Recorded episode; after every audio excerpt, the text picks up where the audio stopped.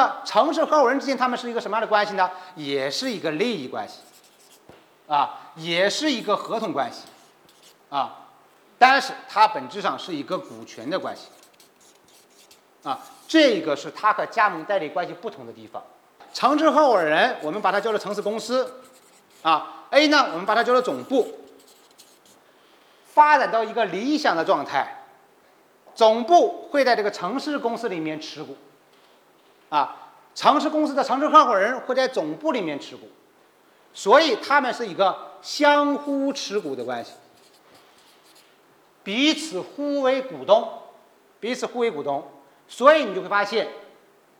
这个利益关系是完全不同的，